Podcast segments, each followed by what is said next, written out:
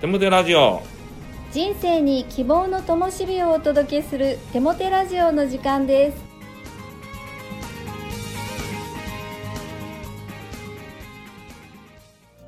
皆さんお元気ですね。パーソナリティのテモテ牧師こと新谷和重と。アシスタントのかなちゃんこと山本かな子です。テモテ先生夏はまた行事がたくさんあるそうですねはいそうなんです、まあ、コロナも引いてるところがありますが少々落ち着いていますしいろいろな行事を考えています。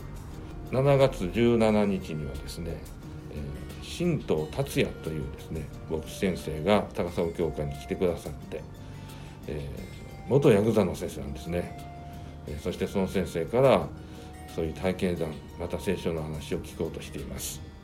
また教会学校の小さいお友達のキャンプも行う予定です。また死生学というですね死を見つめて生きることを考えるというそういう学びもですねしていこうかなと思っています、まあ、いろいろな行事また学びを企画しています。関心のある方ぜひお越しください。お待ちしてます。はい。誰でも来れるものばかりですのでどうぞお問い合わせくださいね。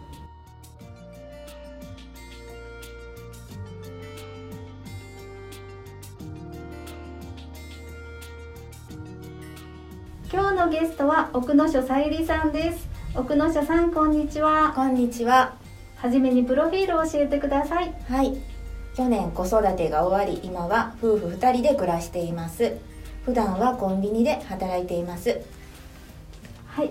以前には救いの証をお聞きしたんですが今回は職場でのありがたあり方について気づきがあったそうですね。ですね。はい。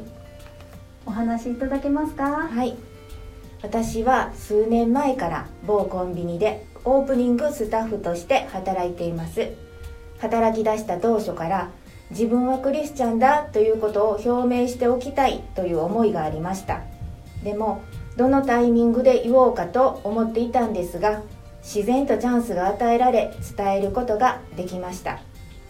ただ働くということだけでなくクリスチャンである自分がこのお店で働く意味は何だろう？神様が与えてくださった職場で何ができるだろうか？伝道する人はこの人だろうか？と思い巡らせながら働いていました。ある時からしばらく平和を作り出すものという思いが頻繁に何度も何度も心に響き続けました。思い巡らす中でこの平和を作り出すものということが神様からいただいたこのお店で私が働く目的大げさに言うと使命のようなものと受け取りました。コンビニは接客業です。働くスタッフ同士の空気感がそのままお店に流れると思っています。ですから共に働くスタッフに声をかけたりしながら良い雰囲気を作り出すことを心がけたりしています。また24時間営業でその任された時間は2人で仕事をしますけれども時間が違うと全く合わないスタッフもいます。皆が一緒に何かをするということがないのでなかなか一致は難しいように感じるのですがそのことを作り出すためというか年に1回のお店のオープン記念日にはみんなで寄せ書きをしてお世話になっているオーナーご夫妻にプレゼントとともにお渡ししています。このことによってとても小さなことかもしれないですけれども一致を図っています。今まではスタッフ間でのことでしたがもう一つはお客様に対しての働きかけとしてですが私はこのお店で商品を紹介するポップというものを書いています。このポップというものを通してお店の雰囲気を作るみんながほっこりと温かくなるようなポップを目指して書いています。平和を作り出すということは自分の力ではできません。祈りと御言葉やメッセージから教えられたことを実践しながら意識して取り組み続けたいと思っています。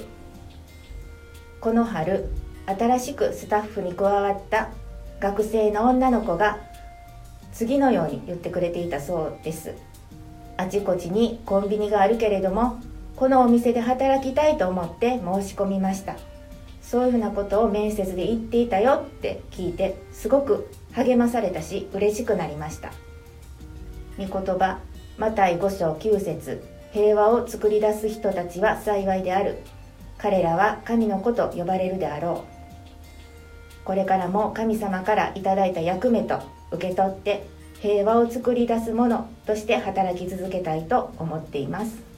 はいありがとうございます、関心を持ってその人と関わるっていうことをしていく中でのコミュニケーションですよね。素晴らしいと思います。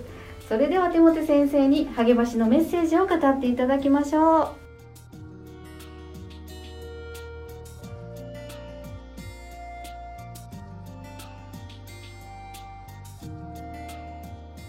奥野所さん職場で良い働きをされていますね。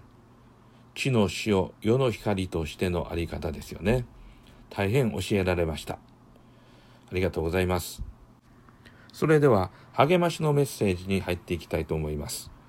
今日は平和を作り出すというテーマでお話ししたいと思うんです。いつの時代にも平和は必要であり、人々が求めているものです。特に今年は平和を熱く熱く求めています。今日のお話は世界平和というのは大きなテーマではなく、最も小さな単位の世界、それは私たちの身の回りの平和ということについてご一緒に考えたいと思うんです。私たちはある意味平和の一方的な押し付けということをしてしまうことがあるんじゃないでしょうか。つまり相手の考えや願いを配慮せず相手のために良かれと自分が思ったことを押し付けてしまうっていうことです。自分としてはよし、頑張ったぞ、と自己満足するんですけれど、相手に対しては、してあげたんだから喜んでくれよ、と要求する。でもそれは相手にとって的外れなことだったかもしれないですよね。なぜなら、相手の思いや願いを配慮しなかったからです。だから相手からは期待外れな反応しか返ってこないっていうことが多いんじゃないでしょうか。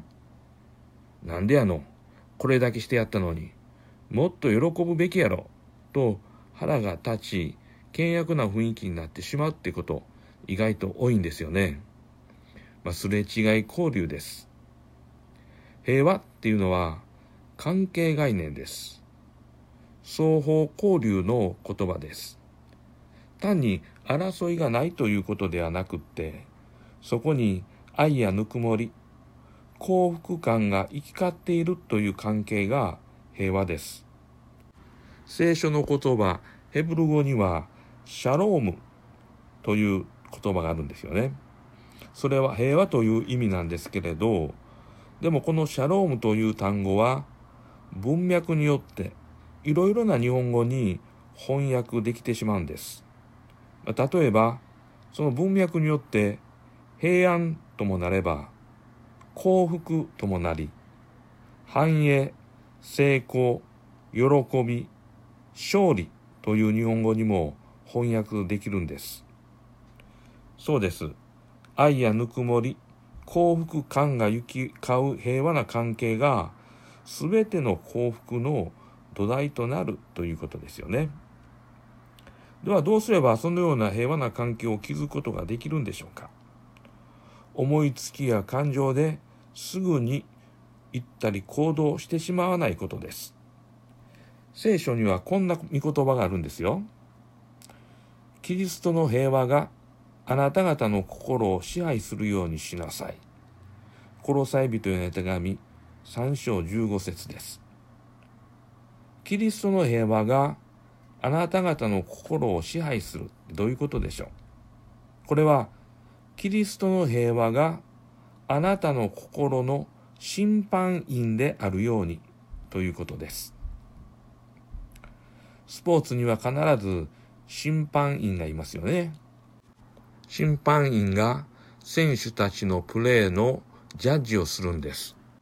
反則なのか、そうでないのか、審判員がジャッジします。キリストの平和があなたの心をジャッジするということです。今から言うこと、今からすることは、平和を作り出すだろうか、作り出さないだろうか。今から言うことが、愛とぬくもり、幸福感を行き交う平和な関係を築くだろうか、気づかないだろうか。まあ、そのように自問自答してみるということなんです。平和な関係を築けるとするならば、そう、言ってみる、やってみるということなんですね。もし気づけないと判断したなら、言わない、しないということなんです。また時には相手に何をすればいいかな、何をしてほしいと思ってるのこうしてほしいんだけど、と直接聞いてみるというのもいいかもしれませんね。少々面倒なことですが、これは大切な習慣だと思うんです。良かれと思ったことが相手を傷つけたり気分を害さないようにするために私たちはこの自分が言うことが平和を築くものになるだろうかお互いの交流を豊かなものにするだろうかと判断することが重要だと思います。このようにして私たちは自分の身の回りの平和な関係を築いていきたいものです。お祈りします。神よ私たちの本当に望むものは全ての幸せの土台となる平和です。世界平和まで手を出すことはできませんが自分の家の中自分のクラスの中自分の職場などで平和な関係を築くことができるように力をください。イエスの皆によって祈ります。アーメン。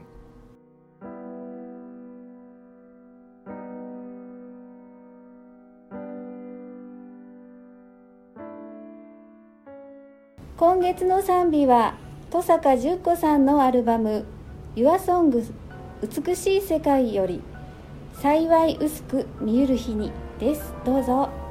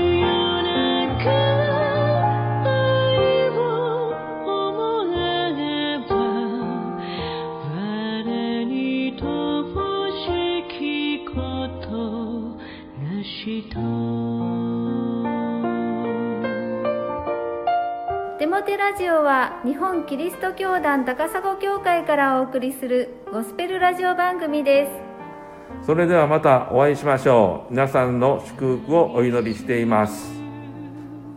お元気で。